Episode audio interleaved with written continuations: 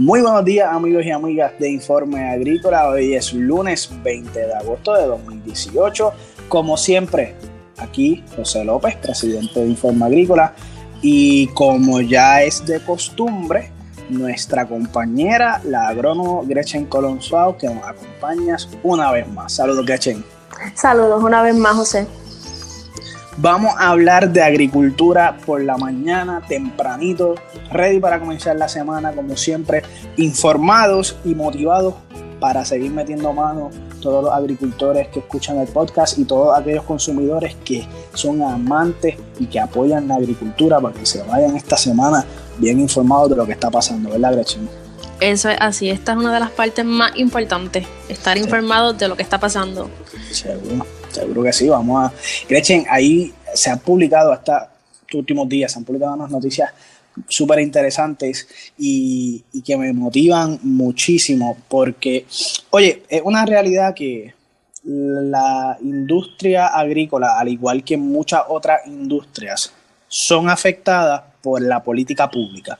La política pública, o sea, que, que la gente entienda que con eso lo que me refiero es que obviamente todos los días se pasan o se legislan leyes que de una manera u otra afectan la industria y el comercio. Y la agricultura no es, no es ajena a eso Exacto. Entonces, hace unos días atrás se firmaron unas tres leyes, eh, dos proyectos de Cámara, una de Senado, las tres están espectaculares y las vamos a compartir con nuestros compañeros hoy tempranito. Así que comenzamos con el proyecto de la Cámara 263 que tiene el propósito de facilitar y simplificar el proceso que se debe llevar a cabo para otorgar la exención de arbitrios para el agricultor bona fide. Eso para mí algo trascendental. Sí, definitivamente yo creo que ese es el mal de muchas de, de las oficinas gubernamentales, lo burocrático que puede ser el proceso para llevar a cabo cualquier, pues cualquier este asunto. Sí, es algo que como que ya en Puerto Rico lo tenemos como si fuera un, ah, hay que ir a una oficina de la agencia de gobierno, ok, suelte, todo el día en la oficina. Literalmente hay que sacar casi una semana de trabajo para poder resolver esos asuntos. Pero, pero aquí estamos hablando sobre específicamente la exención de arbitrio que reciben los agricultores eh, certificados bona fide. Con el propósito de que, oye, se le otorgue esta exención y todo lo relacionado a de una manera eficiente. Eh, se ordena con este proyecto, lo que se ordena es que el secretario de Hacienda adopte unas medidas para garantizar que los agricultores bona fide reciban de una forma directa la exención de arbitros dispuesta por la ley eh, que, que acobija a los agricultores bona fide. Yo creo que eso está excelente. Yo estoy, yo estoy casi segura que hay mucha gente que al ver el procedimiento para, para obtener esta exención, quizás no, no, no lo lleva a cabo, pero al facilitar las cosas yo creo que le va a dar la oportunidad a muchas personas para que puedan hacerlo. Eso es un punto bien importante. Eh, hay muchos agricultores que tienes toda la razón, Gretchen, porque yo lo he escuchado hablando con agricultores, simplemente no, no, se, no se acogen a estos beneficios muchas veces simplemente por lo tedioso que es, eh, poder tener la dichosa certificación o el permiso, el documento o los documentos, porque muchas veces es una retrijala de documentos extensa para poder pues, gozar de estos beneficios. es como que mm, mm, mejor no. Al agricultor le encanta estar en la faena, en el trabajo y, y, ¿verdad? Lo digo por experiencia propia no les gusta estar en las oficinas y, todo este papeleo atrasa mucho. Atrasa y, molesta. Así que eh, esperamos que esta, este proyecto 263 de la Cámara sea uno que pues simplemente estamos eh, bien al tanto del mismo. Esperamos que, pues, sea uno de, de, mucho éxito para todos los agricultores. Que además en otros sectores pues, del gobierno puedan emular esto y, y pues que sea un proyecto piloto para que en otras partes también pues, pueda ser más fácil el papeleo. Sí, ahora mismo menciona eso, el, lo que es la certificación bona fide.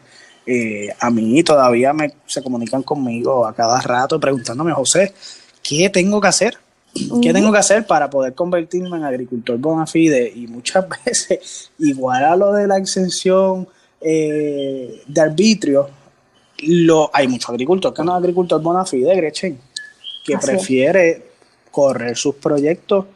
Oye, y no soy bona fide, pues ok, brego con lo que tengo, simplemente por no tener que correr el proceso burocrático de, esta, de estas certificaciones. Eso es así. Esperamos que, sea uno piloto. Hablando de eso, también se aprobó, eh, se firmó el proyecto de la Cámara 1166.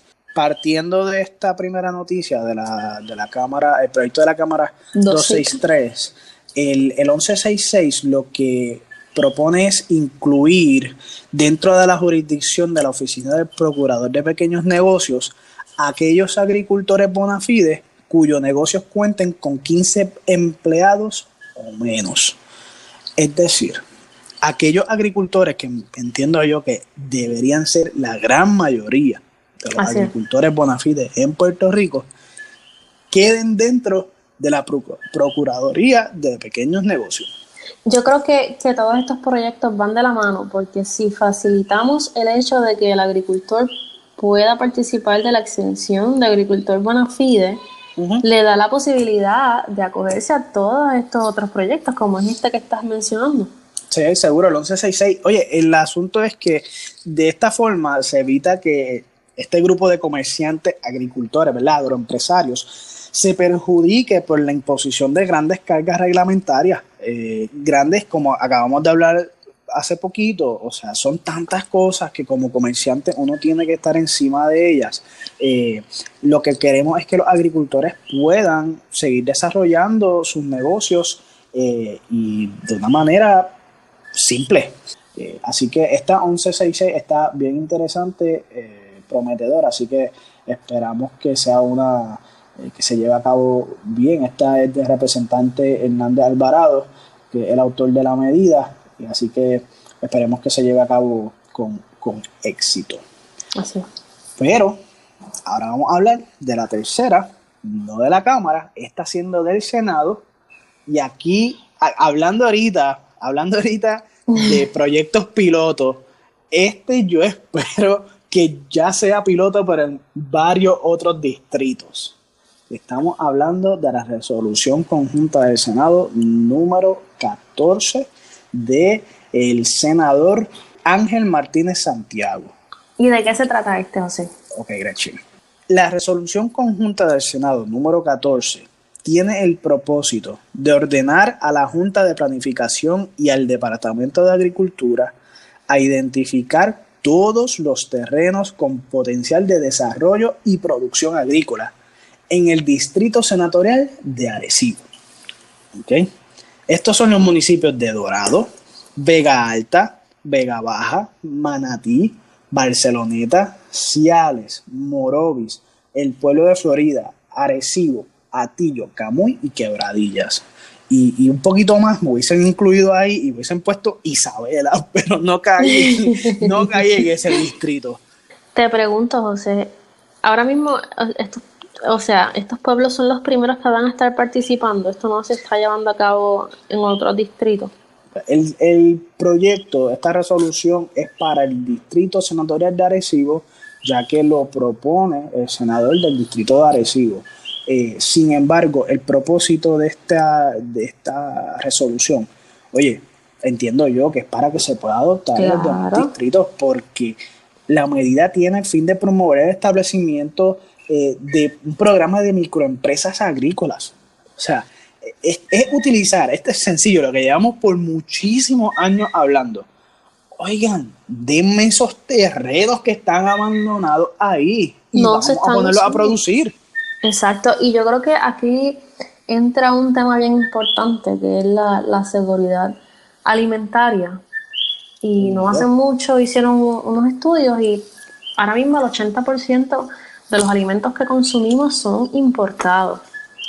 Estamos hablando, y yo creo que eso se pudo ver con, con, pues, con el huracán María, cuando pasó todo este desastre, lo difícil que era conseguir, o todavía es difícil conseguir ciertos alimentos, y, y pues poder identificar estos terrenos y poner a producir microempresas agrícolas, yo creo que va a, a ser una parte bien importante para reducir ese número de, de, alimentos importados en Puerto Rico.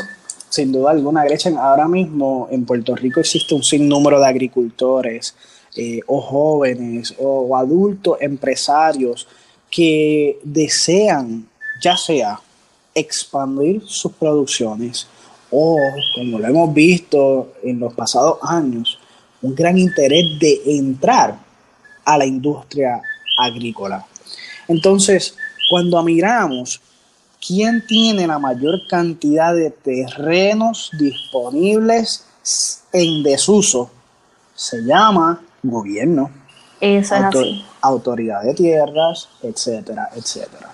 Y eh, más cuando, cuando tú pues, vienes de una familia que no está involucrada en lo que es la agricultura o simplemente tú quieres como joven o como agricultor esté comenzando, el primer obstáculo es ese. Tienes mil ideas, tienes mil proyectos, pero si no tienes un espacio para desarrollarlo, ya ahí tienes un obstáculo bien, bien fuerte.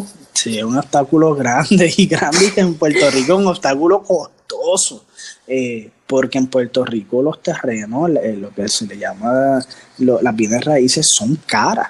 Entonces, eh, si tú entras, o sea, yo lo hago a cada rato, pero es, por, porque amamos esto y lo hago para buscar, saber en dónde estamos parados. Pero, por ejemplo, municipios como Isabela son municipios carísimos. Y cuando tú buscas una cuerda de terreno, te la venden, o sea, como finca agrícola. No, tampoco como fincas de, para desarrollo de vivienda o comerciales, no. Fincas agrícolas donde la cuerda te cuesta a 25, 30 mil, 40 mil dólares la cuerda para producción agrícola. está fuerte. Cuando tú sabes que tú necesitas para que una producción sea rentable, ¿verdad? Mínimo una 7, 8, 9, 10 cuerdas. Y ya de por sí, esa inversión inicial siempre, pues en cuestión de agricultura es un poquito alta y y si nos puede, se puede facilitar el hecho de conseguir algún terreno, como, como tú dijiste, que está en desuso y que pueda dar pie para que los agricultores puedan comenzar, sería excelente. Yo espero que esta resolución eh, se lleve a cabo con éxito, que sean transparentes, que, no, que nos mantengan al tanto sobre este proyecto y espero que los demás distritos se, se abusen y, e implementen este tipo de, proyectos. Entiendo que si estamos ordenando a la Junta de Planificación y al Departamento de Agricultura a, identificar esos terrenos para ese distrito, pues pueden hacer lo mismo para los demás distritos. Oye, e, eso es sencillo. Eh, así que es cuestión de... Y luego, o sea, no es solamente identificarlos, después de identificarlos, eh, ponerlo a la disposición de personas cualificadas y con deseo de trabajar para que se pongan, se les pueda sacar eh, buen fruto. Así que excelente esta resolución y estaremos súper, mega, extra, duper pendientes. Y ojalá que, que todas las semanas hayan noticias así en pro de de la agricultura. Yes, yes, yes, yes, y así terminamos, yo creo, Gretchen, eh, hablando sobre un tema ahora un poquito controversial. Y, lo voy a decir así porque, pues, es un poco cómico como uno ve en las redes sociales comentarios, ¿verdad? La gente comenta por cualquier cosa y se, da cuenta. La crítica es social, como decía mi abuela la crítica social. Eh, pero a mí lo que me preocupa es, y lo digo como un side note, ¿verdad? Esta no es la noticia, lo quiero decir como un side note. Cuando se compartió esta noticia en las redes sociales, en las diversas plataformas, y pues la gente lo siguió compartiendo, alguien compartió la noticia y parece que alguna persona en ese círculo de amistades rápido comentó sobre la noticia y cuando tú leías el comentario, rápido uno sabía que el comentario era el comentario que venía de alguien que no había leído la noticia. Fue simplemente un comentario en contra de, en negativa, y tú dices, espérate, pero tú leíste la noticia. Espérate, Yo creo que no.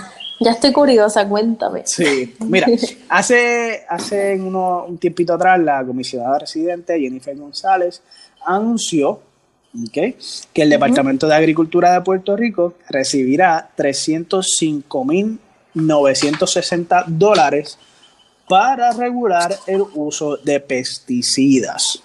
Okay. Ahora, tú lees ese titular y, tú dices, wow, ¿sabes? le están dando un machetazo a los pesticidas, como siempre. Y entonces quizás uno puede entrar a esta temática de eh, pro o en contra de utilizar esta, este tipo de, de productos, ¿verdad? Pero estos fondos están asignados por la Agencia Federal de Protección Ambiental, la EPA, por su sigla en inglés, y son parte del programa de subvención para el rendimiento de una asociación o Performance Partnership Grant, el PPG. Ok. La asignación de estos fondos es para programas estatales para la aplicación de pesticidas, certificación de aplicadores de pesticidas y programas especializados de pesticidas que contribuyen a asegurar que el uso de pesticidas sea adecuado, monitoreado y controlado. ¿Ok? Protegiendo así el medio ambiente y la salud eh, del uso indebido de los plaguicidas y, pesticidas. ¿Ok? So, este, esta asignación de fondos, en otras palabras, lo que propone es que se puedan capacitar, que se pueda mantener ¿verdad? un control correcto, el, debido, el debido control del uso de plaguicidas y pesticidas eh, en Puerto Rico. Y estos son fondos federales. Ahora bien, Gretchen, el, uso de pesticidas y plaguicidas, todo el mundo tiene una opinión sobre eso, eh, y ese no es el punto. Ahora, si esto es para lo que es certificar aplicadores de pesticidas, etcétera, etcétera, te pregunto, sé que, que ha estado eh, envuelta en este tipo de cursos. Háblame un poquito sobre cómo funciona esto de, uno poder certificarse para ser un aplicador de pesticidas eh, o plaguicidas, Mira, el proceso para, la certificación es bien sencillo. Como dijimos, esto es administrado por el EPA, por sus siglas en inglés, pero quien ofrece estos talleres para tú poder tener una, una certificación como supervisor, aplicador, manejador y eh, una nueva tarea de la persona que está certificada es orientar a ya sea si tienes una finca o estás encargado de algún proyecto agrícola, tú tienes como tarea y la responsabilidad de orientar y educar a los empleados que van a estar trabajando con el mismo. Quien lo ofrece es el Departamento de la Agricultura. Y tengo entendido que se ofrecen eh, cada dos meses, si no me equivoco. Es bien sencillo. Este es un taller donde te educan eh, sobre el tema en todos los aspectos y ya sea la reglamentación, la regulación, los diferentes tipos de, de plaguicidas y cómo hacerlo de una manera adecuada y cómo, cómo llevarlo a cabo en, en tus diferentes proyectos agrícolas. Eh, la manera es comunicándose con el Departamento de Agricultura, te van a pedir unas fotos dos por dos y básicamente eso, eso es todo. Una vez pues, completes el examen que dan al final del taller y pues entonces ya por correo te llegará tu certificación. Eh, entiendo entonces, Gretchen, que o sea, esto no es tan sencillo como simplemente decir, mira, yo quiero ser aplicador de plaguicida y pesticida, eh, toma mi foto y nos fuimos por ahí para abajo, ya puedo hacer lo que yo quiera.